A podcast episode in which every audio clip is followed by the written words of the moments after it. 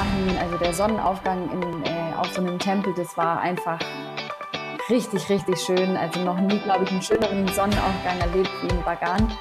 Ähm, natürlich hatten wir dann auch das authentische Myanmar, das ursprüngliche, was wir vielleicht auch die ganze Zeit besucht haben in Asien. Ja, das waren Hanna und Björn. Wahnsinn, was sie erlebt haben. Asien, wir sind zurück hier beim Off the Path Podcast. Asien. Schon richtig cool, man kann da richtig viel erleben und äh, ich war schon so lange nicht mehr dort. Ähm, bisher waren wir eigentlich, also seitdem ich Off the Path betreibe, das ist jetzt seit acht Jahren, war ich eigentlich jedes Jahr in Asien, äh, nur letztes Jahr. 2018 war die erste Ausnahme. Und äh, ja, mal schauen, ob wir es 2019 schaffen. Asien auf jeden Fall hat, besonders Südostasien, hat wahnsinnig viel zu, ähm, viel zu bieten aber auch der Rest Asien, also auch so Japan, äh, wahnsinnig geil, da waren wir ja vor zwei Jahren, äh, richtig geiles Land. Äh, China wird mich auch mal irgendwann mal richtig reizen, Korea wird mich auch sehr reizen, aber ähm, ja, darum, die Länder geht es hier erstmal heute nicht. Es geht jetzt um Malaysia, es geht um Vietnam, es geht um Laos, es geht um Kambodscha. Ähm, die zwei haben richtig viel erlebt und äh, darüber sprechen wir heute. Und in dem Sinne einmal ein herzlich willkommen an euch. Schön, dass ihr da seid, schön, dass ihr zuhört. Es ist hm, wie es seit ungefähr letzten Sommer ist. Äh, es ist ein bisschen ruhiger geworden, was den Podcast angeht. Ich schaffe es nicht mehr, diese Wochenrhythmus einzuhalten. Äh, sei es drum, ich höre jetzt einfach auf, mich zu entschuldigen und mich zu wiederholen. Ich äh, werde mein Bestes geben, ähm, dass wir hier weitermachen. Aber es gibt einfach auch andere Projekte, die ähm, genährt werden wollen, die gefüllt werden wollen. Und ähm, da ist gerade so ein bisschen meine, ähm, meine Konzentration drauf gelegt. Äh, bei uns äh, ist gerade viel los. Wir sind mitten im äh, Umzug oder in der Planung eines Umzugs mit dem mit unserem Büro. Wir platzen aus allen Nähten. Wie ihr vielleicht auch wisst, führen wir ja neben Off the Path auch noch unsere Outdoor- und Reisemarke Drausgänger seit äh, mehr oder weniger genau einem Jahr. Ähm, und ähm, das äh, braucht sehr viel Zeit und sehr viel Aufmerksamkeit, viel Versand, viel, viel Logistik, viel, äh, viele Probleme, die man irgendwie, äh, worum man sich kümmern muss. Und äh, da bleiben halt auch andere Dinge ähm, auf, ähm, auf der Strecke. Was nicht auf der Strecke bleibt, ist äh, der Off the Path Reiseblog. Das da veröffentlichen wir nach wie vor wie immer, wie seit acht Jahren, jede Woche einen Beitrag, äh, manchmal auch zwei. Also schaut da regelmäßig vorbei, da gibt es ganz, ganz tolle Beiträge. Wir haben gerade zum Beispiel einen wahnsinnig guten Beitrag über äh, Reise-Apps äh, veröffentlicht. Der ist richtig lang geworden, über 5000 Wörter. Und ähm, also es lohnt sich auf jeden Fall mal da äh, regelmäßig reinzuschauen und äh, zu sehen, ähm, ja, was es da Neues gibt, was man vielleicht Neues lernen kann. Ähm, natürlich der Podcast hier, der wird nicht verschwinden, gar, auf gar keinen Fall. Äh, dafür mache ich das viel zu gerne. Ich hätte aber allerdings gerne mal wieder so ein paar richtig ähm, also ich wollte gerade sagen, ein paar richtig nette Gäste. Habe ich, habe ich regelmäßig, auch heute. Hanna und Björn, mega. Ähm, was ich damit aber sagen wollte, ist, dass ich vielleicht gerne mal so eine One-on-One-Session äh, machen wollte. Ich hatte das mal angefangen letzten Sommer, hatte mir ein paar Leute eingeladen. Äh, ihr erinnert euch vielleicht noch an Fair en Route äh, mit äh, Vanessa und David. Die waren ja zum Beispiel auch hier bei uns im Büro. Wir saßen hier und haben Kaffee getrunken, haben darüber gesprochen. Hat wahnsinnig viel Spaß gemacht. Ich habe danach noch mal ein paar weitere solche Folgen aufgenommen mit anderen Leuten. Äh, die habe ich aber nie veröffentlicht, weil äh, sie dann mh, mm, nicht so gut waren. Vielleicht lag es an mir, vielleicht, vielleicht auch nicht. Ähm, aber äh, das war dann halt kein Material. Und davon habe ich ja übrigens eigentlich relativ viel. Ich habe so einen Ordner, der heißt, wird nicht veröffentlicht, ähm, von Gästen, die sich beworben haben. Wir telefonieren oftmals mit jedem Gast vorher, um zu schauen, wie er so rhetorisch drauf ist und ob er überhaupt reden kann. Und, und viele haben dann im Vorgespräch ganz viele Ideen und äh, sind dann im Interview dann halt vielleicht doch nicht äh, ganz so gut. Und ähm, das erspare ich euch dann meistens.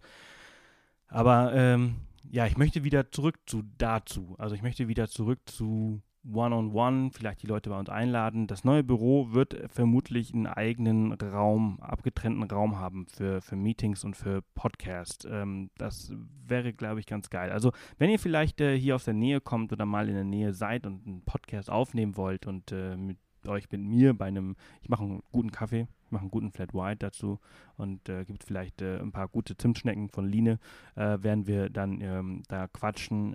Und wenn ihr Lust habt, dann meldet euch einfach gerne an äh, einfach eine E-Mail an podcast at offthepath.com und äh, dann können wir vielleicht was, was äh, festmachen. Äh, Voraussetzung, wir ziehen wirklich in die Räume um, wie ich es mir vorstelle. Äh, es ist wahnsinnig schwer hier in Garmisch. Äh, Garmisch ist eine Gemeinde mit, äh, was haben wir, 26.000 Einwohnern, glaube ich. Ähm, und es, es, es, fehlt an jeder Ecke an Platz, an Wohnungen, an Büros. an Einzelhandelsfläche fehlt es nicht. es ist sehr, sehr viel leer. Viel Einzelhandel steht leer. aber ich brauche keinen Einzelhandel, ich brauche Büro- und Lagerfläche. Äh, und ich bin nicht bereit, ähm, weiterhin, also wir zahlen 17 Euro den Quadratmeter hier für unser Büro zurzeit. Ähm, das muss man sich mal auf der Zunge zergehen lassen. 17 Euro. Der eine oder andere, der äh, selbstständig ist oder ein Unternehmen führt oder ähm, ja, der weiß, wie viel er bei sich zahlt. Äh, das sind äh, schon sehr, sehr hohe Preise. Ähm, aber der, der, der, der Platz ist hier sehr, sehr begrenzt und entsprechend muss man halt einfach, wer frisst oder stirbt, ne? Ich rede wieder viel zu lange. Äh, die Intro äh, geht hier eigentlich um was ganz anderes als äh, darum, worum es im Podcast geht. Ich möchte zurück äh, auf den Podcast zu sprechen kommen, auf die Folge von heute. Es ist, äh, wie gesagt, ein, eine tolle, tolle Reise, die die zwei gemacht haben, mit ihrem Rucksack durch Südostasien. 14 äh, Monate waren sie auf Weltreise, was äh, richtig cool ist und äh, ja, ihre Highlights äh, aus äh, Kambodscha, Laos, äh, Vietnam, Malaysia, Myanmar ähm, sprechen wir heute und auch ein bisschen über ihre Route und, und was sie, äh, was sie so an der asiatischen Küche so toll finden. Und ähm, ja, ich wünsche euch ganz viel Spaß. Ich hoffe, es gefällt euch. Wenn es äh, euch gefällt, dann würde ich mich wahnsinnig freuen, wenn ihr uns eine Bewertung auf iTunes hinterlassen würdet. Wir sind gerade bei äh, 441 Bewertungen, was wahnsinnig gut ist. Ähm, ich bin sehr, sehr dankbar für jeden, der bisher eine Bewertung hinterlassen hat. Also danke, danke, danke. Und ähm, ich bin auch wahnsinnig dankbar für jeden, der noch eine hinterlässt. Ähm, dieser Podcast hat tausende von Hörer. Ähm, wenn ihr also eine Minute Zeit hättet, dann würde es äh, mich sehr freuen.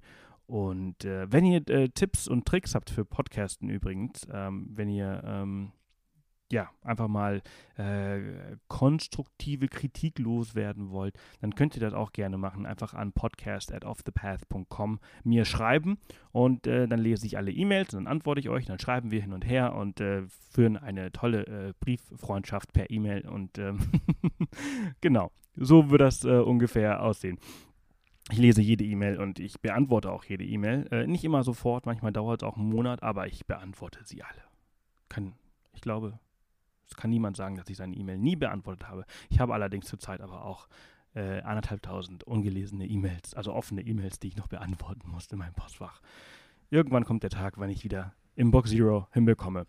Gut, nun zu diesem Podcast. Ähm, bevor es jetzt aber soweit ist, äh, noch eine kleine Info. Heute, Donnerstag, der, was ist heute, der 7. 7. Februar 2019 gibt es bis zu 50% Rabatt bei Drausgänger. Das ist unser Online-Shop, von dem ich vorhin schon mal ganz kurz gesprochen habe. 50%, bis zu 50%. Zum Beispiel gibt es 15% auf äh, die Stackloth Ashes Decken. Diese unglaublich geilen Decken aus den USA. Wir haben diese Woche eine große äh, Ladung, äh, Lieferung von 45 äh, Decken bekommen.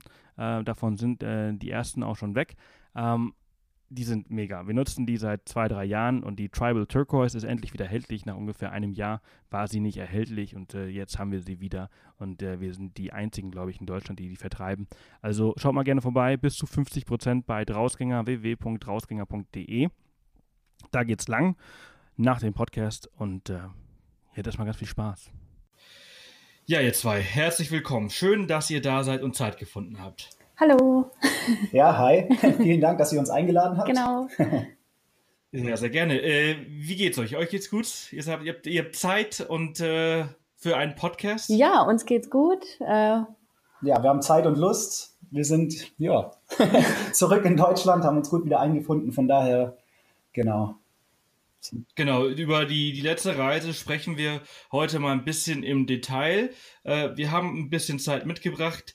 Ähm, ihr seid gerade in Deutschland, aber ihr wart in Asien unterwegs. Wo wart ihr überall?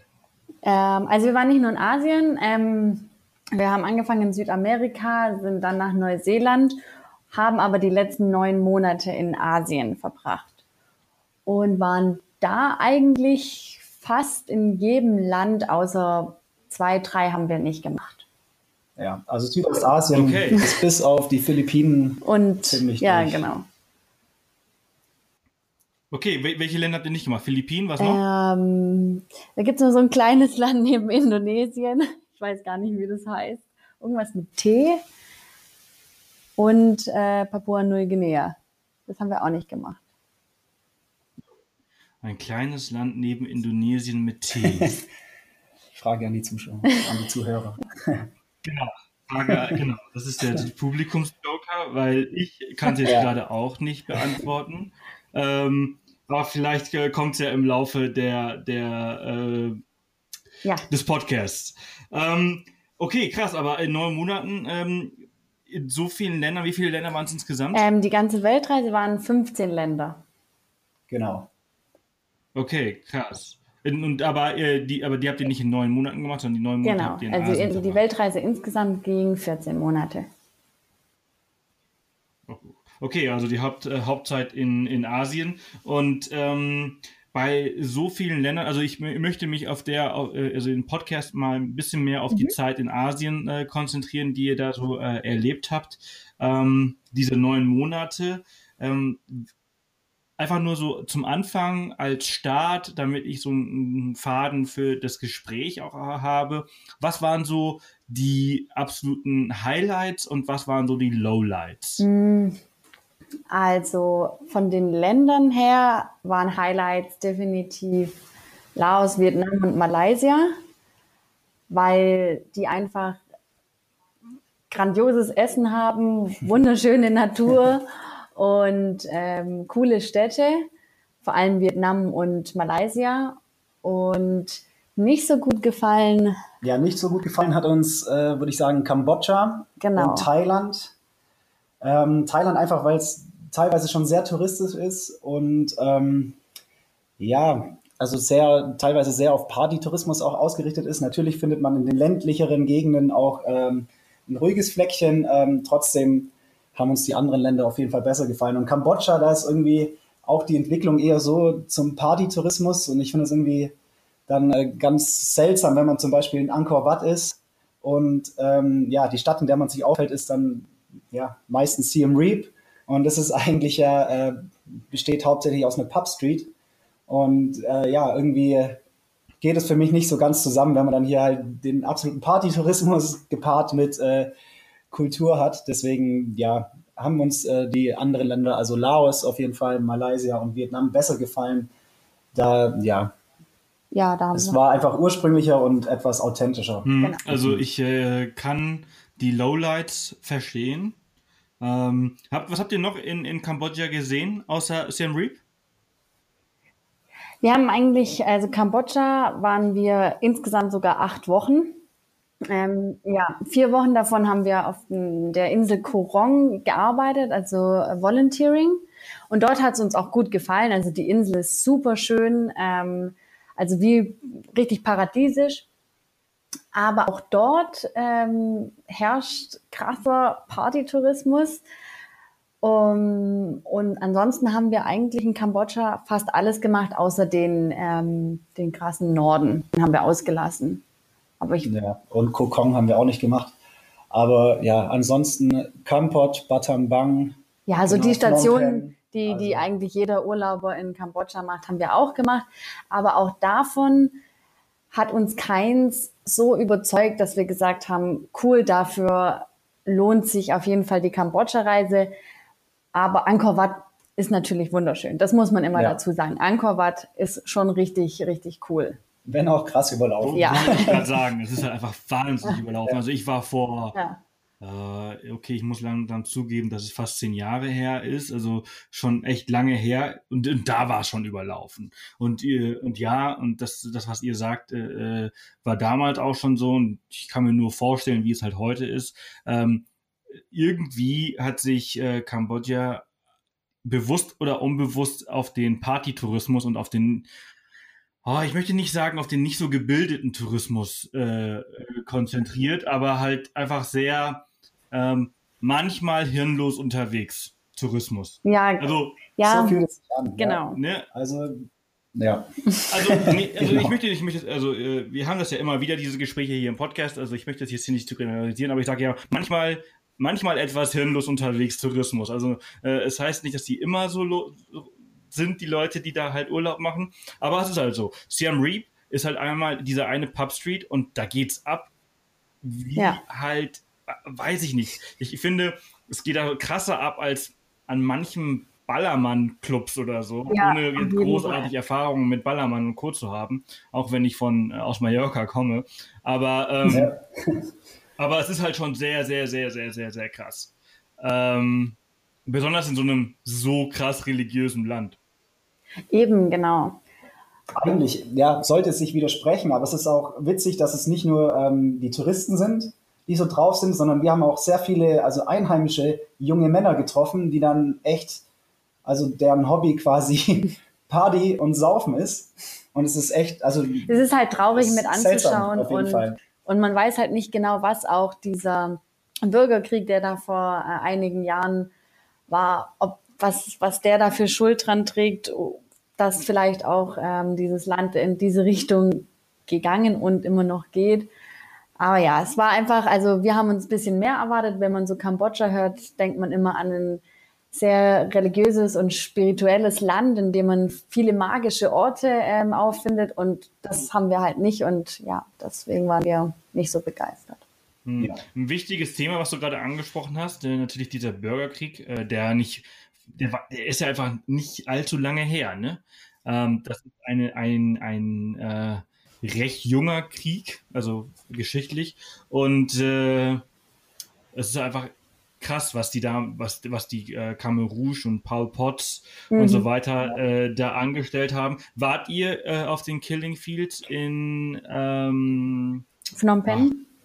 Phnom Penh, genau. Ähm, wir waren nicht auf den Killing Fields, wir waren in dem Museum, in diesem Gefängnismuseum mhm. und haben uns das angeschaut und sind dann aber nicht zu den Gräbern gefallen, weil das Gefängnismuseum war schon so schlimm und wir waren danach fix und fertig mit den Nerven, weil die, die Geschichte und der Hintergrund dazu, das ist einfach zu heftig. Also ja. Aber absolute Empfehlung. Auf ja, jeden auf Fall. jeden Fall. Also wenn man in Phnom Penh ist, muss man unbedingt dieses ähm, Museum machen. Es ist wahnsinnig beeindruckend. Ja. Also es sind die alten Gefängnismauern, in denen, der, also es ist unglaublich beeindruckend ja. und äh, man muss auch unbedingt den Voice Guide nehmen. Ja. Sage ich mal, weil es äh, so liebevoll umgesetzt ist und äh, man echt Geschichten erfährt, von denen man ja so nicht mitkriegt, wenn man nur durchläuft. Aber es ist unglaublich beeindruckend und geht aufs Gemüt, sollte man sich darauf einstellen. Genau, dass man vielleicht nicht gerade den Katertag nimmt, da ja so viel Partytourismus auch ist in Kambodscha. Nee, aber also absolute Empfehlung. Super tolles Museum. Ja. Und da wird es sehr anschaulich, ja. was da Schlimmes passiert ist. Ja. Also ich habe es genau andersrum gemacht. Ich habe das Museum nicht gemacht. Ich habe die Killing Fields besucht und ich war danach auch so fertig, dass ich halt mir nichts anderes mehr anschauen konnte, weil ich halt Rotz und Wasser geheult habe, während ich da durch diese Killing Fields gelaufen bin mit so einem Audioguide. Es ist sehr, sehr gut umgesetzt worden. Überlebende erzählen mhm. dort, was so äh, in den verschiedenen Stationen passiert. Und das ist einfach so ja, krass. Definitiv. Also, also auf jeden Fall, also ich, wie, ich weiß nicht, wie ihr das seht. Also ich finde halt, ähm, ich, ich sehe das auch so, wie ihr das so sagt. Also Partytourismus und ziemlich krass. Man kann, man hat aber immer die Entscheidung, ob man da mitmacht oder nicht mitmacht und ob man vielleicht einfach woanders genau. wohnt, außerhalb wohnt und halt eben nicht diese Dinge, diese Partygeschichten macht und halt eben dann doch ein bisschen mehr kulturelles, ein bisschen mehr respektvolles Reisen halt hat. Ich meine, diese ganze Partygeschichte, ich meine, Party gehört mhm. halt irgendwie dazu auch zum Reisen, ist auch überhaupt nichts Schlimmes dabei. Äh, man muss sich halt einfach überlegen, was man aber wo man ist und wie man sich verhält, egal wo, ob das in Kambodscha oder auf Mallorca oder halt in Berlin ist. Ähm, es, es, ist, es ist scheißegal. Wenn du Besucher bist, musst du halt immer überlegen, wie verhältst du dich und äh, was hast du zu Hause gelernt, was für eine Etikette und wie bist du aufge aufgezogen worden. Ähm, und man muss sich immer gut überlegen, äh, wirft man das über Bord, nur weil man eben kurz ein paar hundert Kilometer oder ein paar tausend Kilometer von zu Hause entfernt ist. Nichtsdestotrotz würde ich sagen, Kambodscha auf jeden Fall eine Reise wert, allein von den kulturellen und von den landschaftlichen. Also landschaftlich im Sinne von ähm, Angkor Wat also und halt eben, ja. Ja, auf jeden Fall. Also wir würden, es gibt schon interessant, es ist, es, wir wollen nicht sagen, dass es nicht interessant ist. Ich meine, es ist, war trotzdem toll zu bereisen, aber es war eben in der Auswahl an Ländern nicht der Favorit. Also wir wollen keinem jetzt ähm, eine Kambodscha-Reise ausreden. Ja, ja, ja, ja, nee, nee, also du, das, das, soll, das soll überhaupt gar keine, überhaupt gar keine äh, äh, Kritik, äh, das ist, äh, ich verstehe das, ich verstehe das zu, zu 100 Prozent, was, was ihr sagt und eure Meinung gar keine Frage. Das, das, kann, das kann und sollte man auch einfach jetzt mal so im Raum stehen lassen, weil ich glaube, jeder andere, der äh, die Länder bereist hat, die ihr bereist habt, und ich habe die meisten, außer, mhm. außer Malaysia, habe ich auch alle bereist, äh, sehe ich das genauso oder so ähnlich. Also äh, äh, muss ich muss also hier überhaupt keine äh, ähm, Attacke oder sonst irgendwas. Also ich, ich verstehe das. Ähm, das ist also mal einfach nur als einfach als losgelöst im Vergleich von allen anderen Ländern, wenn man nur nach Kambodscha reisen würde, ist es ein tolles Land. Punkt. Genau, ja, ja so sehen wir das auch. Ähm, aber es war halt eben nicht euer Favorit. Euer Favorit, äh, ihr habt Laos, äh, Malaysia und Vietnam gesagt. Genau. Und das da als absolute Favorit doch Laos, ja, als, also als die Nummer eins sozusagen. Was eigentlich witzig ist, da wir Laos anfangs überhaupt nicht auf der Liste hatten. Ähm, also es war eigentlich ziemlich weit hinten. Also bevor wir in Asien ankamen, haben wir uns natürlich Gedanken gemacht, wo wollen wir eigentlich so hin? Und Laos war ich nicht unbedingt jetzt. Äh, war nicht so präsent auf ja. der Liste und wenn dann auch ein bisschen weiter hinten. Natürlich kamen erstmal die äh, Länder wie Bali und Thailand und Vietnam. Aber dann ähm, waren wir in Kambodscha und wollten nach Vietnam, konnten dort aber nicht einreisen, weil wir davor zwei Wochen dort waren und dann muss man ja immer 30 Tage Pause dazwischen haben, bis man wieder mit Visum und was weiß ich ins Land einreisen darf und dann dachten wir, gehen wir mal nach Laos. Genau, hat sich dann auch perfekt ergeben, da wir eben von Süden nach Norden durchgereist sind und dann von oben quasi wieder nach äh, Vietnam. Vietnam einreisen konnten. Ja, und ähm, ja, Laos hat Dank. uns auf ja. jeden Fall absolut überrascht wir waren erst auch ein bisschen besorgt, dass kein Meereszugang hat und wir eigentlich doch irgendwie dann ab und zu an den Strand wollen. Aber das braucht Laos absolut nicht, um atemberaubend zu sein. Ja. ja. Cool. Ähm, warum genau? Was habt ihr da gemacht, dass es, dass es euch so umgehauen hat? Ähm, also wir haben das Land wie jedes andere ganz normal ähm, durchreist, aber wir haben uns auch davor gar nicht so doll mit Laos auseinandergesetzt und was jetzt dort vorzufinden ist und haben bei den 4000 Islands angefangen. Und dort hat uns, also wir sind gestresst nach einer langen Busfahrt aus Phnom Penh dort angekommen und sind sofort in der Idylle pur gelandet. Wir haben vier Tage dort entspannt und also das war so wunderschön, die Sonnenuntergänge am Mekong. Wir sind über die In Inseln geradelt und gelaufen, spaziert und so hat eigentlich alles angefangen. Und da hat sich die Natur von Laos von Tag zu Tag gesteigert. Also ja, also das war von Anfang bis Ende eigentlich ziemlich cool. Die Leute sind sehr, sehr herzlich, muss man sagen. Also ich muss sagen, da habe ich mich echt in Laos auch mit am wohlsten gefühlt, weil die Le Leute eigentlich ja sind sehr freundlich und die haben wirklich immer ein Lächeln auf dem Gesicht und es ist sehr authentisch und ursprünglich. Also wir waren glaube ich, noch nie ähm, in so ursprünglichen Dörfern unterwegs, wo auf der Straße alle möglichen Tiere rumgelaufen sind, ähm, Märkte auf der Straße waren. Ja, und dann die Berge kamen dann im Norden noch dazu, wo du tolle ähm, Wanderungen machen konntest. Ähm, ja, das war einfach durch und ja. durch. Äh, Wunderbare Wasserfälle haben wir gesehen, ja. zum Beispiel auf dem Paxe Loop, als wir mit dem Roller dort äh, eine Zweitagestour gemacht haben. Genau. War auch sehr cool auf jeden Fall. Deswegen, also es hat einfach unglaublich viel zu bieten. Genau, auch Städte, also ja. Wang Vieng und Luang Prabang sind äh, auch bestimmt zwei der ähm, schönsten, also vor allem Luang Prabang ist eine der schönsten Städte, die wir auch während der Weltreise besucht haben in, und vor allem auch in Asien. Ja, was man eigentlich mhm. so gar nicht erst erwartet ja. in Laos irgendwie. Ja, genau. Ja. ja. ich glaube, Laos ist halt wirklich noch so ein, so ein, Land, das noch nicht jeder so auf dem Schirm hat. Ja, ne? glaube ich auch.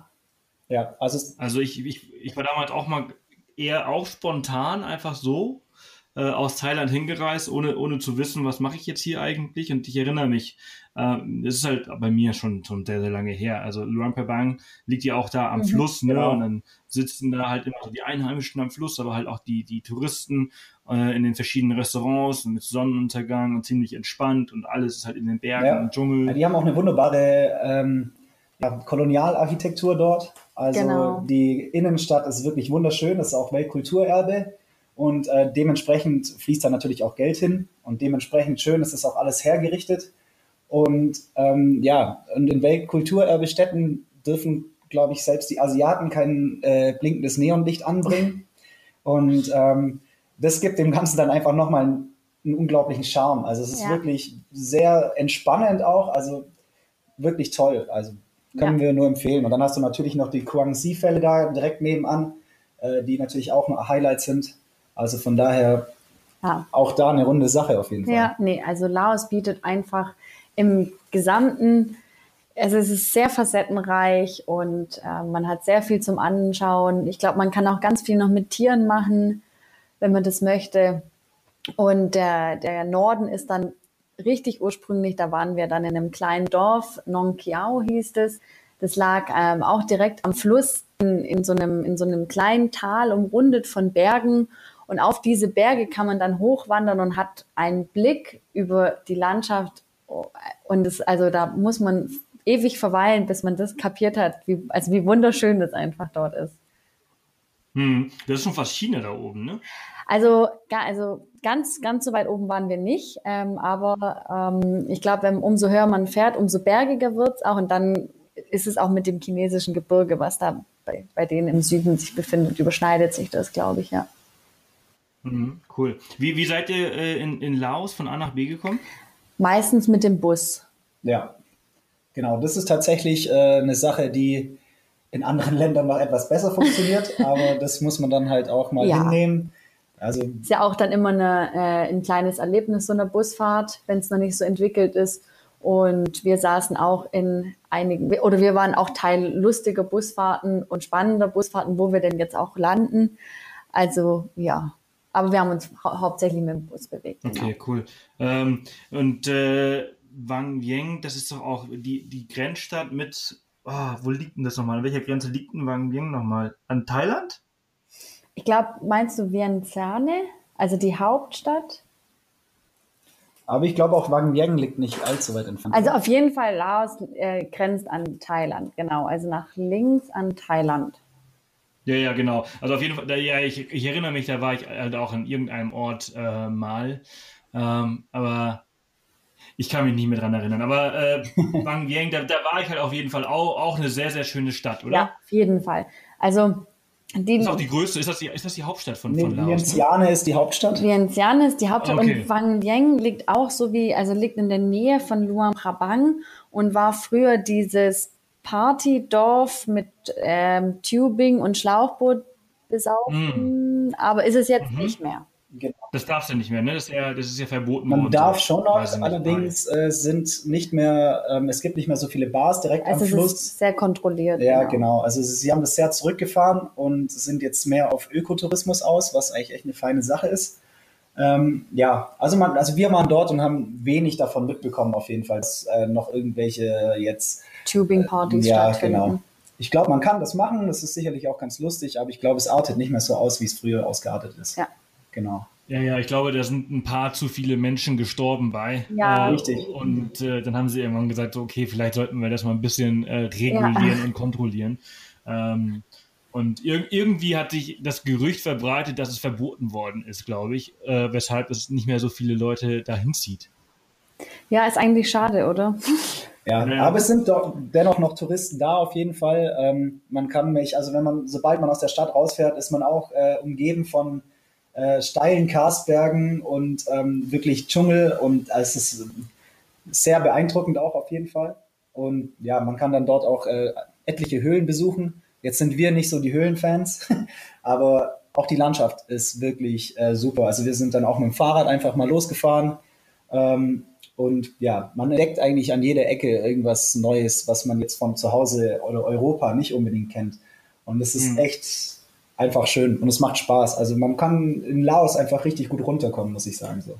Ja. Äh, Kosten, äh, ist es äh, Laos teuer? Ich kann mich da leider jetzt gar nicht mehr so krass dran erinnern. Ähm, also wir fanden im Vergleich zu den anderen Ländern günstiger, vor allem Unterkünfte sind jetzt abgesehen von Luang Prabang, da war es etwas teurer, ähm, war es definitiv äh, günstiger und ich glaube auch ähm, Essen und Fort äh, nee, Essen war günstiger, aber Fortbewegung war sehr teuer.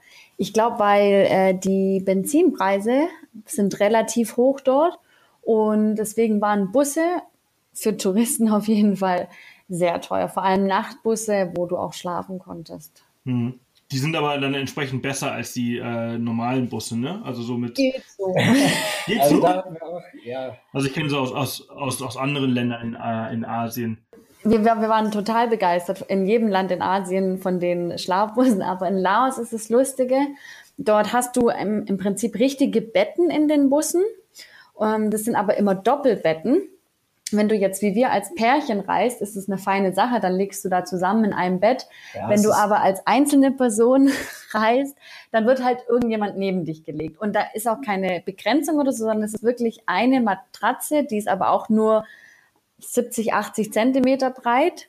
Und sie schauen schon, dass nur Frauen miteinander und nur Männer miteinander liegen. Aber das fand ich dann schon, ja, also. Quasi wie ein Blind Date Genau. Und man muss auch sagen, dass die Busse etwas heruntergekommen ja. waren. Also es waren, die Schlafbusse in den anderen Ländern waren deutlich besser wirklich und es war schon ein bisschen komisch irgendwie. Ja, aber ich meine. Auch das überlebt man. man macht man, halt man mal und ja. dann, wie gesagt, wir hatten es ja gut, weil wir halt zu zweit waren. Ja. Mhm. In, welchem, in welchem Land gab es so die besten äh, Busse? Also Vietnam auf jeden Fall richtig gut und Thailand würde ich sagen. Thailand und Vietnam waren so die besten Schlafbusse. Ja. Doch. Ja. Cool.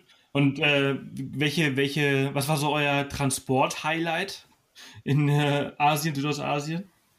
Muss ich mal überlegen. Naja, also zum Beispiel, als wir mit dem kleinen Boot von in Korong zur Fähre gefahren wurden, ähm, da hat sich, glaube ich, der äh, Besitzer des äh, Beachclubs, in dem wir gearbeitet haben, auch ein bisschen übernommen oder er hat den Seegang unterschätzt. Auf jeden Fall äh, hatten wir da leichte Ängste, dass wir kentern, weil äh, ja, also es waren, das Meer war, war, so wild und, und das Boot die, sehr klein. Ja, das war eine kleine Nussschale und wir saßen das, auch das ist ein großes Thema. Ja. Ne? ja.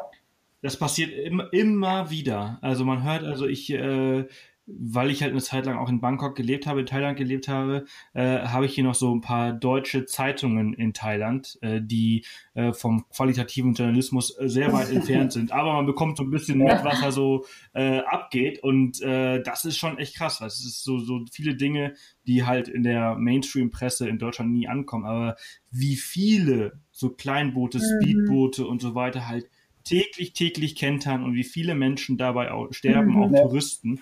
Ähm, wir bekommen es ja nur mit in Deutschland, wenn ja. halt ein Deutscher stirbt. Aber äh, da stirbt ja wirklich fast jeden Tag in Thailand ein Tourist ja. aus einem anderen Land äh, bei irgendeinem Speedboot-Unfall oder wenn halt irgendwie so, ein, so, ein, so eine kleine Nussschale halt irgendwie. Ja, ja äh, also da schadet es auch nicht, wenn man sich vorher ein bisschen erkundigt, äh, wer die renommierten Anbieter sind, äh, sodass man da nicht unbedingt Gefahr läuft. Also ich meine, wir hatten auch Busfahrten. Das kommt natürlich immer auch auf den äh, Busfahrer an. Ja. Also ich, man, man hat äh, sowohl auf der Straße als auch im Wasser ab und zu das Gefühl, ähm, man, ist nicht man so könnte sicher. sicherer sein, ja. Und gut, man ist natürlich da auch einen gewissen Standard aus Deutschland gewohnt irgendwie. Ähm, ja, dass der dort nicht dasselbe ist. Ja, wobei ich glaube, ich glaube, ja, ich glaube, Flixbus hat letzte Woche einen Fahrer entlassen, der äh, mit dem Handy am ja, Steuer unterwegs war. Also. Ja, also. Ja. Also ich sag mal, ein Fahrer ohne Handy, den wirst du in Asien wahrscheinlich gar nicht kriegen. Das gehört dazu. Ja. Ja. ja. ja. es ist halt schon sehr, sehr, sehr, sehr krass. Und äh, es ist halt immer so krass, wie viele, also wie viele Unfälle dann halt eben auch passieren. Also äh, ich finde das ja auch immer äh, alles schön und gut, also da mit Öffentlichen unterwegs zu sein. Ähm, Aber ich glaube, Reisen in Asien ist generell äh, schon sehr abenteuerlich. Abenteuer ist immer eine sehr subjektive Sache. Ähm, aber man weiß halt nie, worauf man sich da ja. wirklich ja, stimmt. Also ich sag, ich sag mal, nach äh, den neun Monaten, die wir jetzt dort waren, gewöhnt man sich ja irgendwann dran und äh, sieht es etwas gelassener. Aber ich meine, ja, wenn dann vor einer Kuppe überholt wird oder sowas, dann äh, rutscht einem natürlich immer noch das Herz in die Hose so ein bisschen. Aber ja, muss man damit klarkommen. Ich meine, man muss von A nach B kommen, deswegen äh, ja. Ja, ja, ja. Das, die andere Seite ist halt eben, sonst musst du halt einfach extrem viel Geld für Flieger oder so zahlen und dann ist es auch schon wieder nicht gut, weil es ja. für die Umwelt ja, halt schon, genau. Also man, also es ist halt eben immer so ein, so ein ja. Abwiegen. Das stimmt. Aber nichtsdestotrotz, ich meine, das ist ja auch der Reiz des Reisens, oder? Dieses ist der Reiz des Unbekannten, weshalb man auch oftmals in solche Länder halt auch reist. Ähm, das gehört, ist Teil davon. Und besonders am Anfang, wenn man ganz, ich weiß nicht, oder das ist eure erste große Reise? Also es war äh, die erste Reise, die über den normal, die normale Urlaubszeit hinweg ging. Ja. Aber ja, ihr habt so Backpacking-Reisen schon vorher gemacht. Ja gut, aber ihr erinnert euch noch an eure allererste Reise, wie abenteuerlich halt das ist. Und das gehört halt auch irgendwie dazu, dieses Unbekannte, dieses, mittlerweile ist man ja irgendwie so eingespielt. Also egal in welchem Land man in Südostasien unterwegs ist, man weiß so ungefähr, okay, wie die Geflogenheit so ungefähr ist. Man testet sich so ganz langsam vor und weiß dann, okay, so, aha, hier funktioniert das so, dort funktioniert das so. Wenn man halt am Anfang ist und keine Ahnung hat, ist das halt so, so spannend. So, okay, was muss ich jetzt machen, wenn ich halt irgendwie in Bangkok an einem Busbahnhof bin oder irgendwo auf dem Land auf dem Busbahnhof? Äh, wie funktioniert das hier? Wer verkauft hier ein Ticket? Ist, ist der Schalter wirklich der, der Ticketverkäufer oder läuft der halt irgendwie ja, so rum? Das weißt du halt, sind sie überall Wobei anders. es tatsächlich dann recht einfach ist, muss ich sagen, irgendwie in Asien zu reisen einfach. Also für Backpacker ist es schon gut, weil du eigentlich deine Bustickets oder Transporttickets kannst du eigentlich an jeder Ecke kaufen irgendwie. Es ist ja, wird dann schon an ja. vielen Plätzen angeboten. Ich meine, für uns war es jetzt auch ja, manchmal, manchmal vielleicht zu einfach für uns komplizierte Europäer, die halt alles überdenken. Mhm, ja, genau. Ja. Das kann sein. Wir sind halt nur System gewohnt. Es, ja, genau. Es gibt eine Regel und an die halten sich halt äh, fast alle. Äh, ja, cool. Ähm, also, wie war, wie war denn das Essen in Laos? Teilweise gut und teilweise schlecht. ähm, also so jetzt Streetfood, wie man das jetzt aus Vietnam, Thailand oder auch Malaysia kennt, fanden wir eher schwierig, weil entweder es gab kein Streetfood und wenn es Streetfood gab, dann wusstest du nicht so genau, was es ist. Und dass die mhm. Leute jetzt, die, die dieses Streetfood verkauft haben, dass die Englisch gesprochen haben, war halt Glückssache. Das heißt, davon haben wir halt dann oft, eigentlich, weil wir eigentlich uns eigentlich hauptsächlich von Streetfood ernähren, äh, ernährt haben in Asien, haben wir es dort oft gelassen, weil wir einfach nicht wussten, was es ist. Und ähm, waren dann entweder immer bei unseren Gästhäusern essen, also die halt irgendwie ein angegliedertes Restaurant hatten, oder ja, in der Stadt irgendwo in einem Restaurant. Also Restaurant kann man jetzt auch nicht sagen, aber in, der, in, einem, in einem billigen Street Food 2.0. Street Food, Quasi. ja, genau. So könnte man sagen. Ja. Aber was man unbedingt probieren muss, ist Lab. Genau, also das, das ist mega lecker. Also da kann man äh, dann die Chicken-Variante ist quasi dann so gehacktes Chicken, das ist ja Chicken Hacksalat. Ein Chicken, ein kalter Chicken Hacksalat. Das hört sich jetzt nicht so attraktiv an, aber es ist, ist angemacht mit lecker. frischen Kräutern, zum Beispiel Minze, ein bisschen Zwiebeln ähm, und Zitronensaft drin und das schmeckt unheimlich lecker. Und dazu essen die, also die Laoten essen ja ähm, immer ihren Sticky Rice und nicht den normalen Reis und den isst man dann dazu und isst auch äh, viel mit Händen. Mhm. Also das war unglaublich lecker. Aber ansonsten haben wir in diesem Land, hm, also es ist ja sehr ähnlich, also teilweise sehr ähnlich zur thailändischen Küche. Also es gibt auch unglaublich viel Curry und Tom Yum Soup und auf der, wenn umso näher man nach Vietnam kommt, gibt es plötzlich auch viel mit Baguette, also dieses Banh Mi. Und ähm, es ja, ist halt wirklich dazwischen, ne? Also auch genau. die, also die Küche, die ja. ist äh, ja, aber halt eben dann doch nicht äh, so gut wie das Original. Ähm, teilweise schon, aber klar, also ist schwierig. Aber wir haben dort trotzdem gut gegessen. Ja. Aber dann lass uns doch mal jetzt über, über, über äh, anfangen mit dem Essen in Vietnam und dann halt auch eigentlich auch zu Vietnam wechseln. Mhm. Das ist ja auch eins eurer Highlights gewesen. Ähm, wie lange wart ihr dort unterwegs? In äh, Vietnam waren wir zweimal. Einmal für 15 Tage. Äh, da haben wir den, den Süden gemacht, also das Mekong-Delta, Ho Chi Minh und ähm, Phu Quoc. Und dann waren wir nochmal vier Wochen dort und sind im Norden eingestiegen bei Sapa und bis ähm, Hoi An runtergereist. Genau. Also insgesamt sechs Wochen. Cool. Äh, das ist ja in, in Vietnam ist das ja mit dem Visum ein bisschen schwieriger, ne? Auch sehr ja. limitiert. Also 30 Tage ist, glaube ich, das Maximum, was man darf. Und äh, wie habt ihr das mit dem Visum gemacht? Also wir sind ähm, einmal diese 15 Tage ähm, rein und dort kam dann ohne Visum. Also wir sind über die Landgrenze von Kambodscha in, nach Vietnam eingereist und haben gar nichts gebraucht, weil als deutscher Staatsbürger kann man 15 Tage visumfrei in das Land einreisen. Ein Hoch auf den deutschen Ja, Pass. genau. anschließend, ja, anschließend muss man aber 30 Tage warten, bevor man nochmal in das Land einreist.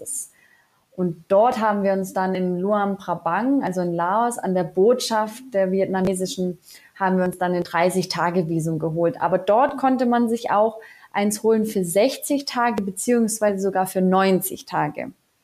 Ich weiß nicht, ob mhm. das online auch geht, weil es gibt ja auch dieses E-Visum, aber da darf man dann nur über den Flughafen ähm, anreisen. Und wir sind ja von Laos nach Vietnam auch wieder über Land und mussten daher ähm, auf die vietnamesische Botschaft. Genau. Ging dann innerhalb von also so ein einfacher Drei ja. Werktage hat es Drei gedauert. Werktage, bisschen was gekostet ja, und dann hatten wir das Visum in der Hand. Recht easy auf jeden Fall, ja. Ja, Okay, cool. Also so ein einfacher Visa-Run, wie man den halt aus Thailand äh, noch kennt, äh, den darf man halt in Vietnam halt nicht mehr machen. Waren wohl vielleicht ein paar, zu viele digitale Nomaden.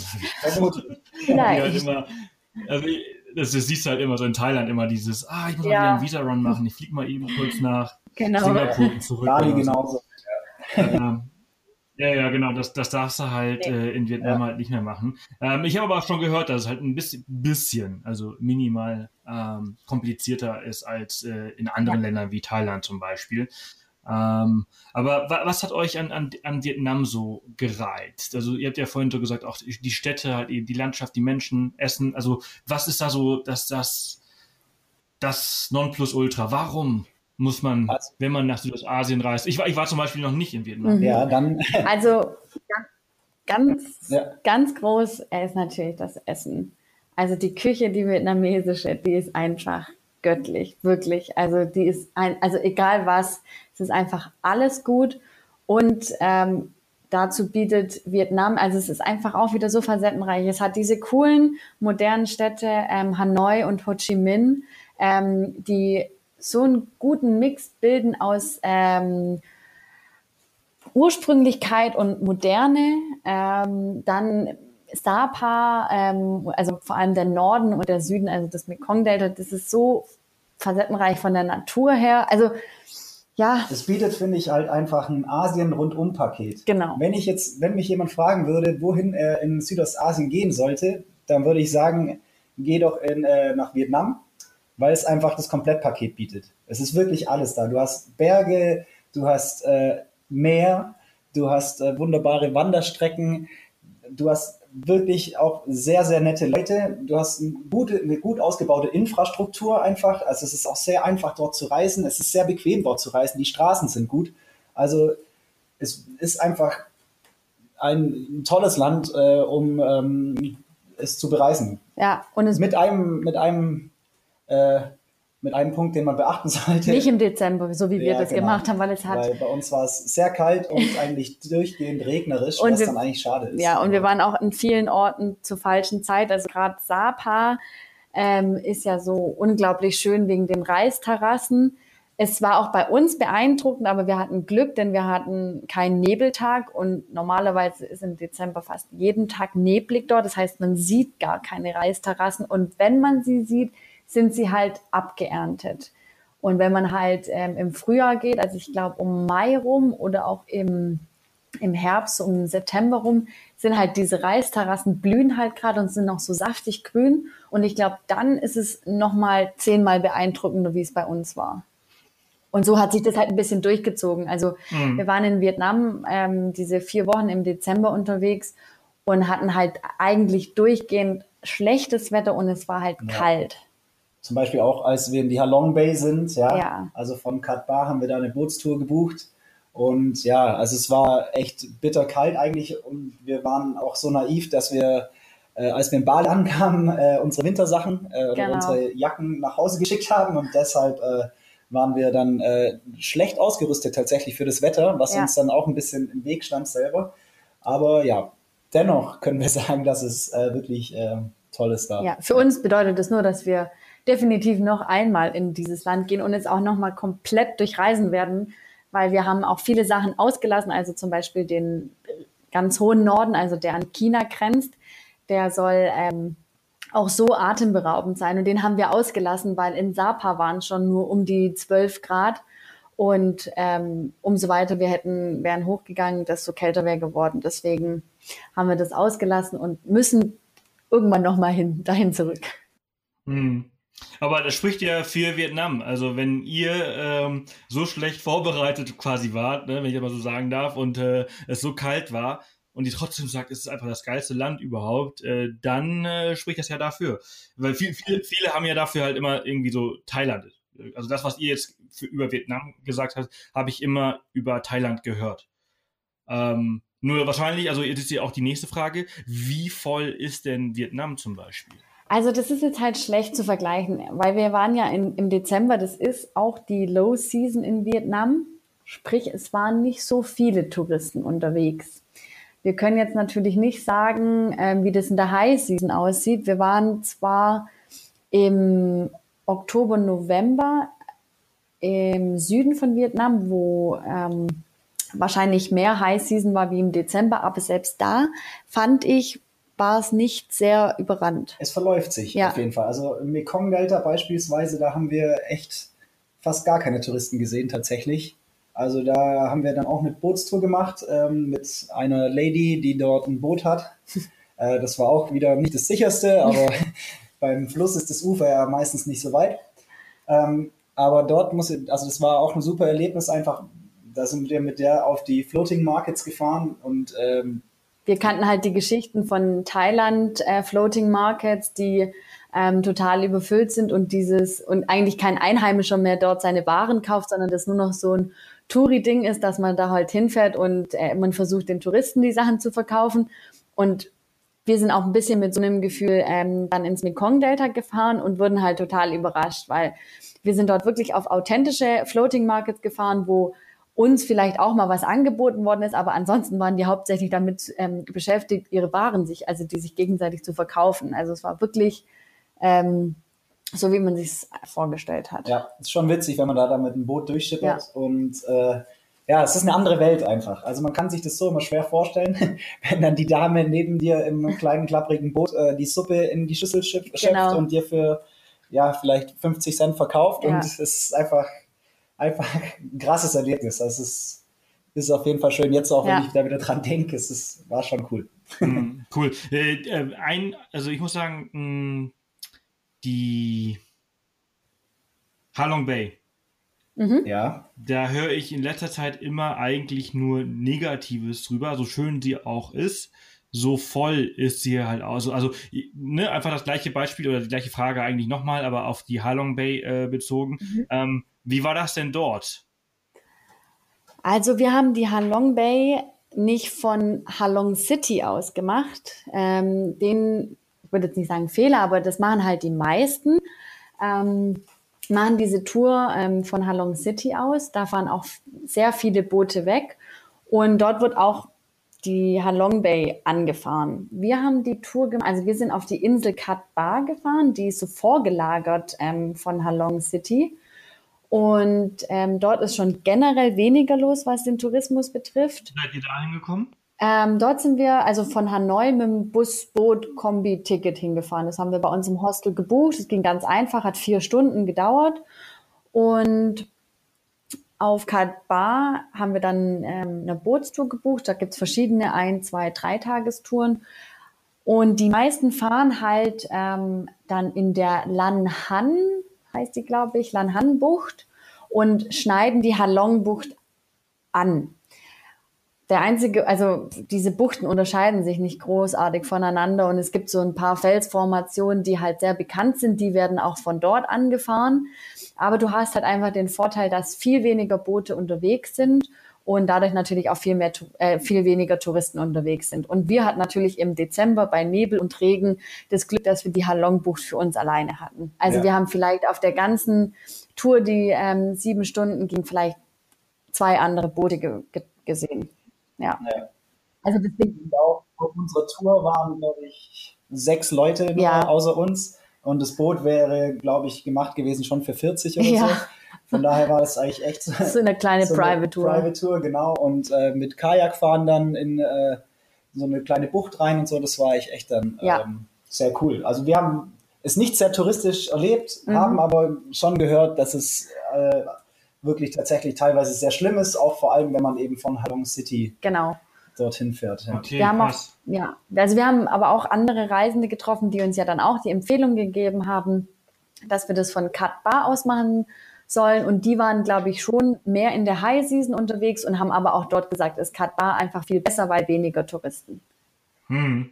Ist, ist, denn, ist das denn aber dann im Dezember überhaupt lohnenswert? Also, oder sagt ihr eigentlich, also ist, ist ein Tipp von euch vielleicht sogar zu sagen, also Dezember auf gar keinen Fall nach Vietnam reisen? Ja, ist von, also von mir, ich spreche jetzt für mich, von mir ist definitiv der Tipp, ich, ich würde nicht nochmal im Dezember nach Vietnam reisen, wenn ich auch in einem anderen Monat Zeit hätte. Also ja, okay. unser Guide meinte, es ist zwar am schönsten, wenn es neblig ist, weil es dann einfach eine mystische Atmosphäre hat. Aber der wird wahrscheinlich das Gegenteil sagen, wenn die Sonne scheint.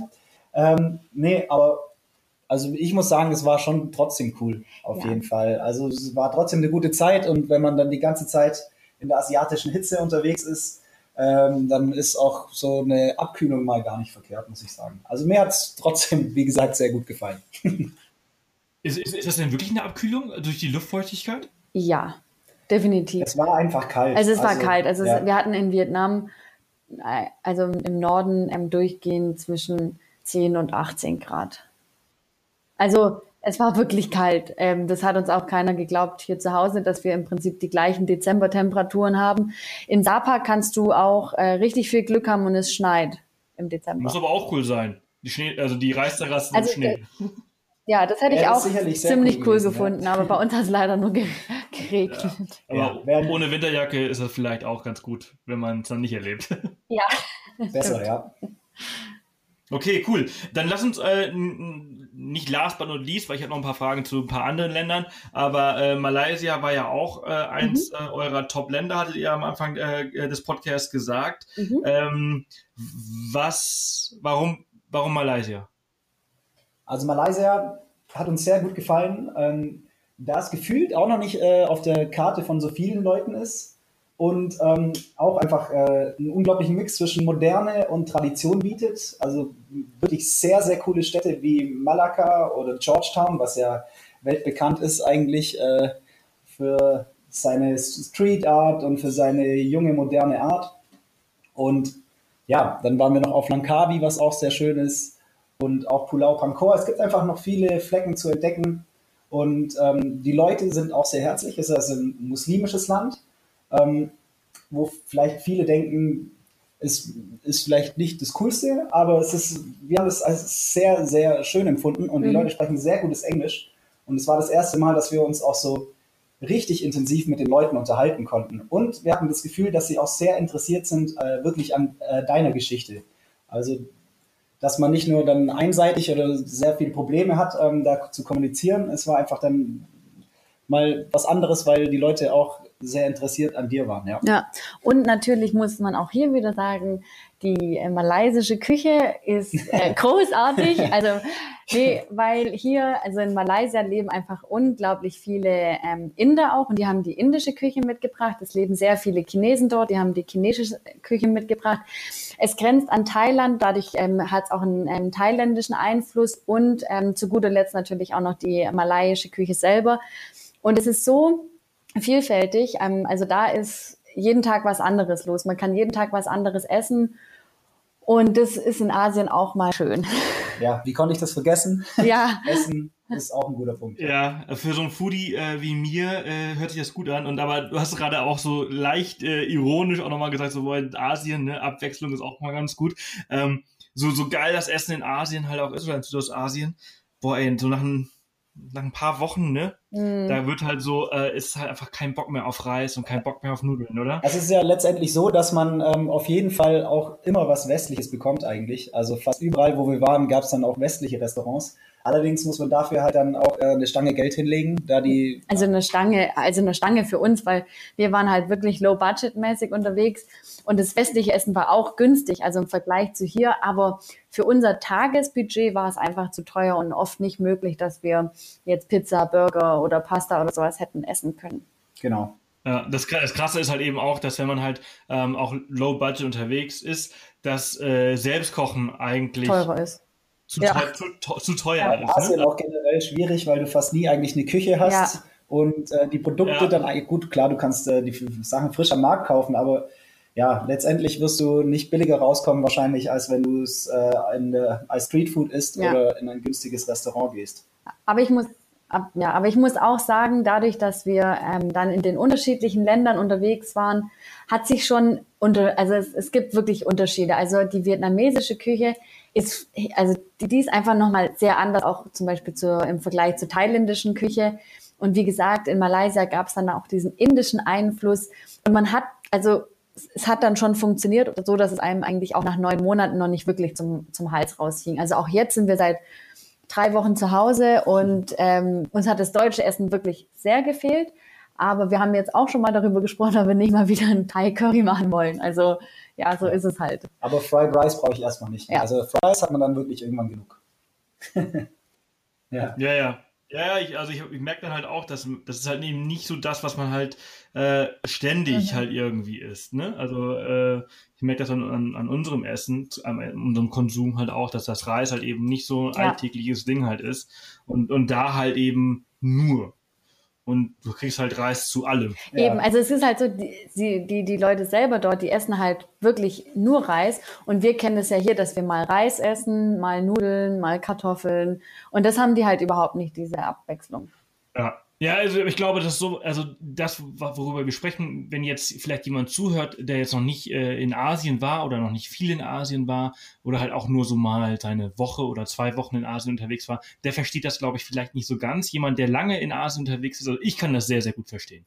Ähm, ich, ich erinnere mich noch, also ich habe fast ein Jahr in Bangkok gelebt und ich habe dann immer so zwischendurch Phasen gehabt, wo ich gedacht habe, boah, ich kann es nicht mehr sehen. Aber wenn ich dann in den Supermarkt gehe und mir halt irgendwie ein Stück Fleisch oder so irgendwie kaufe, das, also entweder du kannst es nicht bezahlen oder die Qualität ist nicht gut oder es ist halt eben nicht gekühlt oder sonst irgendwas und das ist halt immer so das Problem gewesen. Entsprechend bist du eigentlich zu 99 Prozent immer den besseren Weg gegangen, immer über Streetfood zu gehen äh, und da, wo, wo halt viele Leute anstehen. Genau. Da ja. passiert eigentlich. Darauf sollte man halt achten, sage ich mal, wenn man Streetfood isst, dass man sich einen Platz raussucht, der gut besucht ist und dann kann man eigentlich auch davon ausgehen, dass man es gut verträgt. Ja. Also wir hatten eigentlich nie wirkliche Probleme nee.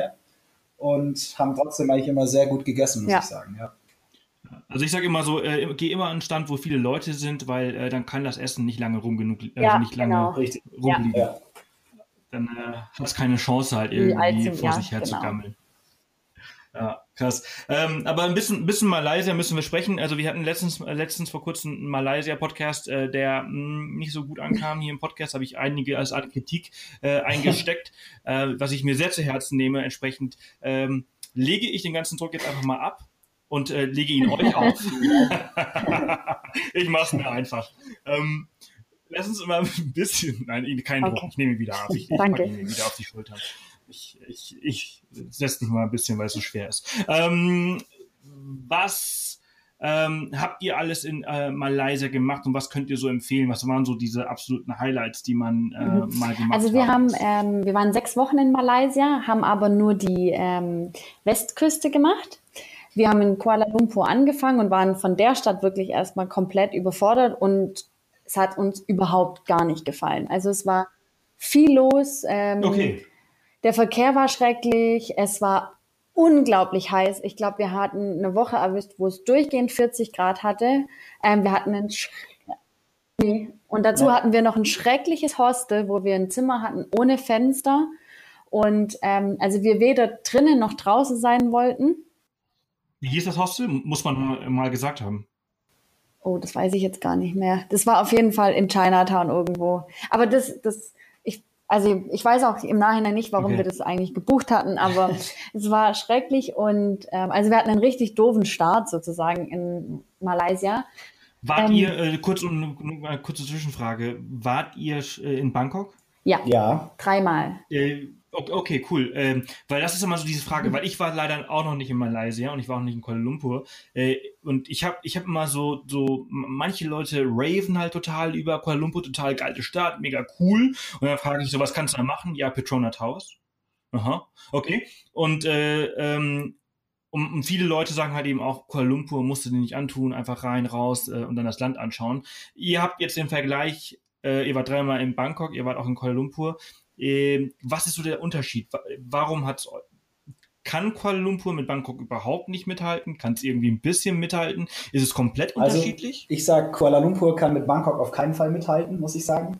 Wir waren zwar am Anfang auch von Bangkok überfordert, aber äh, mein Gefühl ist, dass Bangkok Bewegt. einfach erstens die viel größere, also größere Stadt ist, moderner ist und ähm, viel vielfältiger. Also Kuala Lumpur hat uns ich meine, wie du gesagt hast gerade, ähm, hat die Petronas Towers, darum ist dann auch der Innenstadtkern. Den läufst du aber quasi in zehn Minuten einmal durch. Und ähm, dann gibt es quasi eine Pub Street, die ja mehr oder weniger toll ist. Und natürlich hast du dann auch so ein paar Ecken mit Einkaufszentrum und Streetfood-Markt und sowas. Aber es kann einfach mit der Vielfalt von Bangkok überhaupt nicht mithalten. Also Bangkok hat ja wirklich an jeder Ecke Märkte, überall hippe Läden und sowas. Und äh, das haben wir eigentlich in äh, Kuala Lumpur schon äh, vermisst, vermisst, muss ich ja. sagen. Also die Stadt ist nicht so groß, auch wie man sie sich vorstellt, muss ich echt sagen. Also es ist halt überschaubar. Überschaubar, ja. ja. Und Chinatown ist halt auch sehr busy, wie man es sich, ja, wie man das halt so halt kennt. kennt. Ja. Aber also wenn ich jetzt entscheiden müsste zwischen Bangkok und Kuala Lumpur, dann wäre es auf jeden Fall, Fall, Bangkok, Bangkok. definitiv. Ja. Okay, cool. Das, das ist so eine Frage, die ich mich echt schon immer mal gefragt habe. Äh, was ist so der Unterschied zwischen diesen zwei Städten? Und, und kann Kuala Lumpur eigentlich auch das, was wovon viele Leute mir erzählt haben, aber ich kann es halt eben, äh, ich habe schon viel von der Welt gesehen, aber ich kann halt auch nicht alles gesehen haben. Äh, wäre auch zu krass. Ähm, und äh, das ist, äh, das ist, danke. Ja, muss ich mal einfach sagen, danke. Ja, also man kann da zwei, drei Tage bleiben, aber es ist jetzt nicht sonderlich toll, muss ich sagen. Ja. Also es ist okay. Ja. Ja. Okay, cool. Aber dafür kann aber, äh, ähm, es hat ja keine tolle Hauptstadt, aber dafür hat es viele äh, andere tolle Orte und äh, eine tolle genau. Landschaft, Malaysia. Ja, also wir sind danach äh, Kuala Lumpur erstmal ähm, Richtung Süden nach ähm, Malakka. Ähm, die Stadt hat uns davor nichts gesagt, ähm, wurde in unserem Reiseführer aber als ähm, ziemlich cool und auch mit Street Art und einem coolen Markt beschrieben. Und dort wurden wir auch richtig überrascht, weil die Stadt, ähm, also die ist erstmal sehr schön, also ja, so ein bisschen altstadtmäßig aufgebaut mit, mit kleinen Gassen und coolen Läden, ähm, hippen, hippen Läden und, und, und ähm, kleinen Restaurants und Cafés. Und an jeder Ecke findet man irgendwas. Dann fließt halt ein kleiner Fluss durch und die Promenade wird halt auch schön genützt und da werden halt auch äh, abends öffnen dann da die Bars und am Wochenende findet halt ähm, ein, ein riesiger Night Market statt, der auch wieder unglaublich gutes Essen verkauft. Also, also auf dem unglaublich gutes Essen angeboten wird. Und in die Stadt haben wir uns auch so ein bisschen verliebt. Also, weil sie alles geboten hat, was man so besucht hat. Genau, da hatten wir auch sehr schöne Unterkünfte. Ja. Jetzt, falls du eine Empfehlung haben möchtest. Einmal waren wir im The Rucksack. Zu meinem Geburtstag ist etwas teurer, ist aber sehr, sehr schön auf ja. jeden Fall. Und äh, das andere war Ringos Foyer. Ja, Ringos Foyer Hostel. Richtig und cool. Die machen das richtig cool, weil da kommst du hin, wirst erstmal den anderen Gästen vorgestellt und äh, auch direkt so ins Leben eingebunden. Die machen dann zusammen äh, Ausflüge zur Floating Moschee, die äh, dort am Strand liegt. Ist auch super schön. Genau, Ausflüge oder zum Fahrrad, Night Market. Fahrradtouren oder zum Night Market, wo dann dir gesagt auch äh, gesagt wird, was du probieren solltest und so. Mhm. Und äh, das haben wir als sehr positiv äh, wahrgenommen. Und eine schöne Dachterrasse haben sie auch noch. Also, ja. Ja. Das ist cool. Also, es hört sich echt cool an, dass sie da halt, äh, also, das habe ich, glaube ich, von einem Hostel noch nie gehört oder erlebt, dass du halt allen vorgestellt wirst und dass du halt so quasi, ähm, weil das bricht halt so das Eis, ne? Das ist halt so das, das dieses dieses Community äh, gemeinsam irgendwas machen und oftmals halt eben so besonders Alleinreisender ähm, ist das halt immer so ein bisschen schwer, mal ein bisschen komisch, wenn da schon eine Gruppe an, an, an Cool Kids da so sitzt um den Tisch und dann möchtest du ja irgendwie dabei sein, aber ja, ja. traust Ja, dort war es echt tatsächlich. Ja, also der, der, der Chef von dem Hostel war auch cool. Also der hatte auch ganz viele Leute, also Volunteers, die dort gearbeitet haben. Und ähm, wie gesagt, auf so einen Night Market geht man ja dann oft und weiß gar nicht, was man jetzt eigentlich essen soll und geht dann doch wieder zu den, zu den Basics, weil man halt den, das andere nicht kennt. Und dort war es halt cool, weil man hat uns ganz genau gesagt, ähm, was man halt unbedingt probieren muss und ist dann mit uns zusammen dorthin und ähm, dann hast du halt auch mal ein paar neue Sachen kennengelernt, die du vielleicht gar nicht probiert hättest, weil sie halt komisch aussehen oder du nicht äh, äh, gewusst hättest, was es ist. Also das war ziemlich cool dort und der Night Market kann sich auch wirklich sehen lassen. Das war einer der coolsten, ähm, was auch das Essen betrifft. Cool, das hört sich ja schon mal gut an. Ähm, ich habe äh, von äh, Georgetown ist ja auch eine Insel auf, äh, äh, warte mal, ist das links oder rechts? Das ist rechts, ne? Also äh, im Osten. Nee, nee im Westen. George, Westen, ja, ja, genau, das ist ganz oben im Westen. Die Insel ist Penang. Genau. genau. Und ähm, dann hat man dort eben auch wieder eine Weltkulturerbestadt, dementsprechend schön hergerichtet ist es auch. Und ähm, ja, also weltbekannte Street Art dort auf jeden Fall auch und wirklich ähm, schöne Ecken. Also ist auf jeden Fall eine Reise wert. Ja, das haben wir dann nach Malakka, sind wir dann im Prinzip hochgefahren über Ipo, was auch so eine kleine ähm, im Kommen der Stadt ist. Also die, Aber die überhaupt nicht touristisch. Nee, also nach 5 Uhr kriegt man eigentlich, hm. äh, schließen alle Restaurants, schließen alle Läden. Also 17 Uhr ist da fast alles dicht. Nur die indischen Restaurants, die haben, die haben, die haben auf. Genau. genau. Da kann man dann zum Glück noch gut essen. Aber ja. ist, die Stadt ist wie ausgestorben ab 17 Uhr weil sie einfach noch nicht auf den Tourismus ausgerichtet Richtig sind. Ist.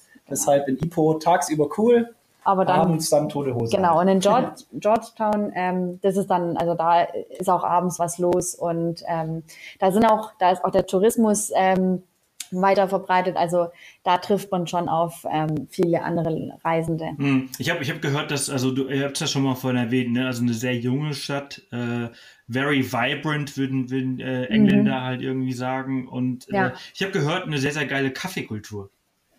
Auf jeden Fall. Also weil, also ganz viele Cafés und äh, hippe, hippe kleine Lädchen, wo man essen und trinken kann, also Bars alles Mögliche vertreten. Ja, es ist ein bisschen wie eine Hipsterstadt. Ja.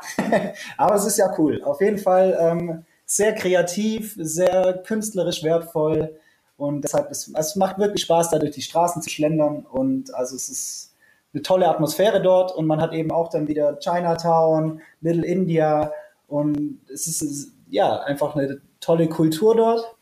Und ja, dadurch, dass äh, der Alkohol etwas teurer ist, hat man dann auch nicht den Krassen. absoluten Partytourismus, sondern äh, so hier und da ganz nette kleine Bars. Und äh, das macht das alles äh, sehr lebenswert. Ja, also das kann man über Malaysia, glaube ich, generell sagen, dass dort wenig Partytourismus herrscht, weil der, also weil Alkohol auch einfach sehr hoch versteuert ist und dadurch teuer. Ja. Also so mal ein kurzes billiges Besäufnis ist dort eigentlich fast gar nicht möglich. Und ich, also ich würde es mich auch gar nicht trauen, weil das Land einfach sehr muslimisch eingestellt ist und das auch nicht ähm, gerne sieht. Also man wird in keinem ähm, Restaurant dort, ähm, was muslimisch ist oder malaiisch, wird man Alkohol bestellen können. Das gibt's dort nicht. Wobei man in den Bars dann schon. Ja, in also den Bars schon, auf jeden Fall. Da kann man dann auch ein Trinken, das ist gar kein Problem. Es ist nur nicht äh, so ausgeprägt und es ist, hat ein, gut, ist ein gutes Mittelmaß auf jeden Fall. Sehr angenehm.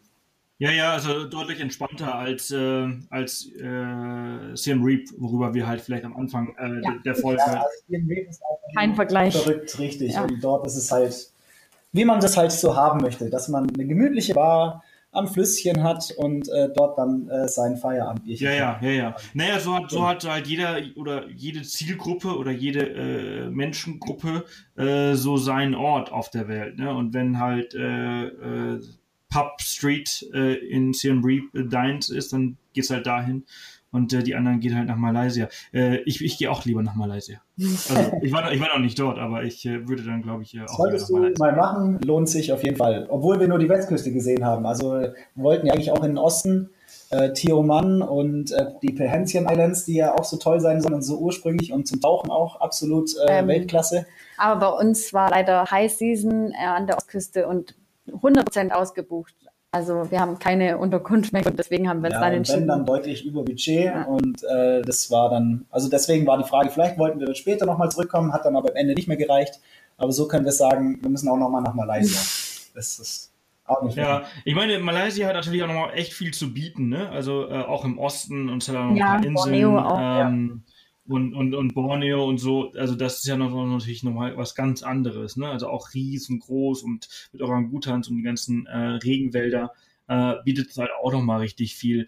Ähm, also ich fand das total spannend, das Gespräch mit euch. Ich äh, würde, äh, also wir sprechen ja schon seit einer Stunde, ähm, vielleicht äh, abschließend halt auch nochmal, weil halt eben nicht alles immer ganz toll ist. Ne? Wir haben jetzt über diese ganz tollen Länder gesprochen, was alles äh, cool war, aber äh, so eine Reise lebt ja auch davon, man zerrt ja auch irgendwie so ein bisschen von, von den Momenten, die halt vielleicht manchmal nicht so gut laufen, weil man dann sich halt irgendwie auch ein bisschen besser kennenlernt und ähm, weil man halt einfach diese, diese Erfahrung halt auch sehr interessant ist. Wie reagiert man in anderen Kulturkreisen äh, zu Dingen und, und was ist so überraschend? Was was gab es denn da so zu erzählen, also von eurer Reise? Was habt ihr so erlebt, wo ihr sagt, so, boah, ey, das fand ich ja schon krass oder das fand oder dieses Land fand ich nicht cool, weil so und so? Also ganz zum Schluss waren wir ja in Myanmar und ähm, ja, ich hatte mir so einen Abszess eingefangen, den man dann entfernen musste und ähm, deshalb war ich dann quasi, waren wir äh, in jedem Krankenhaus in, das ist in Myanmar, in Myanmar gab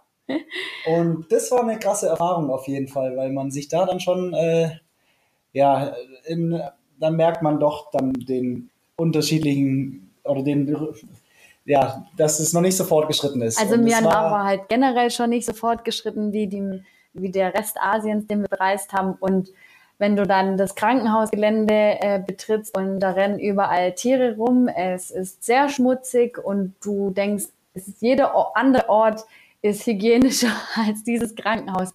Ist halt schon heftig. Vor allem einfach auch mit dem Punkt, dass du vielleicht ja gar nicht ähm, jetzt unbedingt ins Krankenhaus musst, aber für die Leute dort ist, glaube oft heftig, wenn sie wirklich einen Fall haben, wo sie ins Krankenhaus sollten und dann nicht die richtige Versorgung hm. haben. Das ist natürlich in so einem Land wie äh, Myanmar, das war ja auch sehr, sehr lange Zeit abgeschottet von, von der Öffentlichkeit oder von der, von der Welt. Ähm, ich würde jetzt, ich würde jetzt nicht mit äh, Nordkorea vergleichen, aber so ähnlich.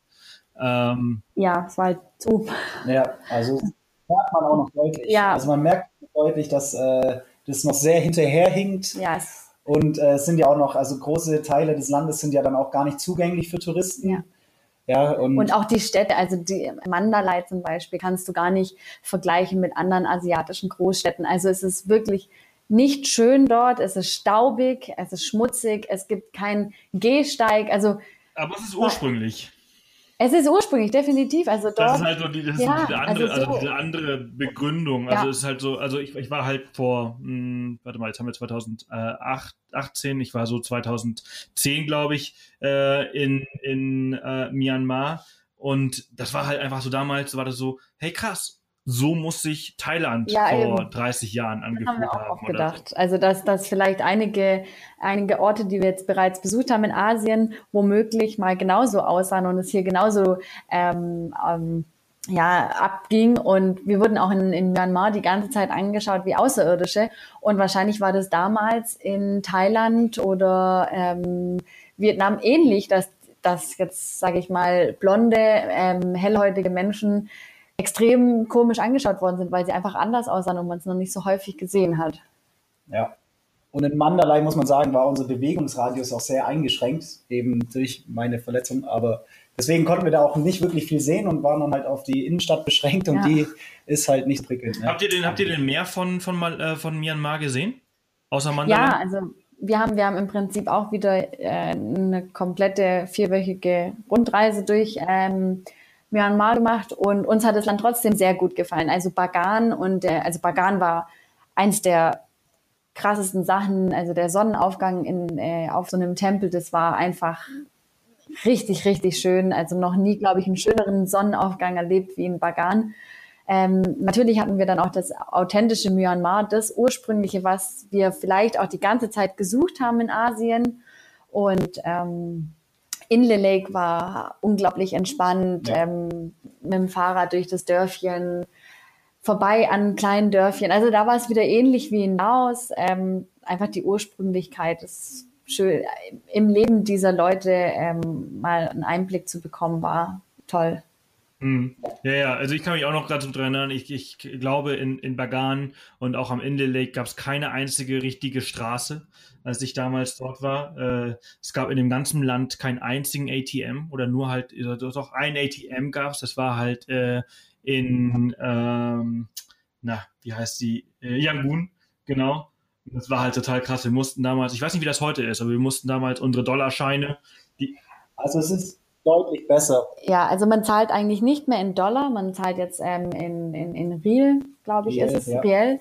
Und es gibt überall ATMs, also da, da ist man versorgt. Und ich, ich vermute auch, es ist bei dir acht Jahre her, dass sich da was getan hat. Aber in the Lake und Bagan, richtige Straßen findet man dort ja, immer noch. Ja, das, ich, fand, ich fand das damals total cool. Also ich, also ich erinnere mich, ich muss, wir mussten unsere Dollarscheine, die wir in Bangkok gewechselt haben, äh, alle in Bücher packen äh, damit die nicht knicken. Die mussten halt alle, da, da, durfte, da, durfte, da durfte keine Ecke ab sein, die durften nicht geknickt sein. Und das war total lustig, weil ich hatte halt echt so, keine Ahnung, ich glaube, wir hatten für eine Woche oder für zehn Tage 800 Dollar, glaube ich, abgehoben. Und wir haben aber nicht alles äh, ausgegeben. Und äh, ich habe dann Wochen später immer noch in meinen Büchern Dollarscheine gefunden. Das war halt immer so jedes Mal so, wenn ich yeah. ein Buch aufgemacht habe, was ich in Myanmar hatte. Das ist sehr erfreulich. Ja, ja, also ist mein Buch, das immer Scheine ausgespuckt hat. Ja, genau. ja das wird uns leider nicht passieren. leider nicht. Ich glaube, dass das Myanmar heutzutage auch viel teurer ist als, als äh, damals. Ähm, ich glaube, mit, mit 500, 600 Dollar äh, kommst du halt auch nicht weiter. Also wir hatten 800 und äh, das hat locker gereicht. Also wir dachten auch erst, dass Myanmar ähm, teurer ist als die anderen asiatischen Länder. Aber es war vergleichsweise fast günstiger. Also die Unterkünfte sind teurer. Man findet nicht überall eine Unterkunft zum Beispiel für 10 Euro, was jetzt eigentlich im Rest von Asien kein Problem ist. Man, da findet man meistens was zwischen 5 und 10. Ähm, das ist jetzt in Myanmar schwieriger. Aber Essen ist unglaublich günstig. Also wir haben, glaube fast nirgends so günstig gegessen wie in Myanmar und vor allem also Preis-Leistung. Also du bekommst halt ähm, so viel ähm, Essen für so wenig Geld und aber auch so gute Qualität. Ja, meistens kriegst du noch eine Suppe vorneweg. Genau, du kriegst Tee Gemüse dazu. und Tee. Das ist dann einfach immer schon ja. so eine feine Sache, dass man sich, da fühlt man sich dann einfach schon ja. wohl. Also deswegen haben wir für Myanmar nicht mehr Geld ausgegeben wie für die anderen mhm. asiatischen Länder. Ja, cool. Also es ist, also ich, ich höre schon, also ihr habt eine echt coole Reise gehabt und es hat auch ähm, ja, ist schon eine, tolle Erfahrung. Und ich finde, Asien ist halt auch nochmal so was ganz anderes. Es ist halt irgendwie schon ein sehr, sehr leichter und einfacher Einstieg, wenn man das möchte, in dieses Individualreisen und Backpacking. Aber es kann halt aber auch irgendwie so sehr, sehr an die Substanz gehen, oder?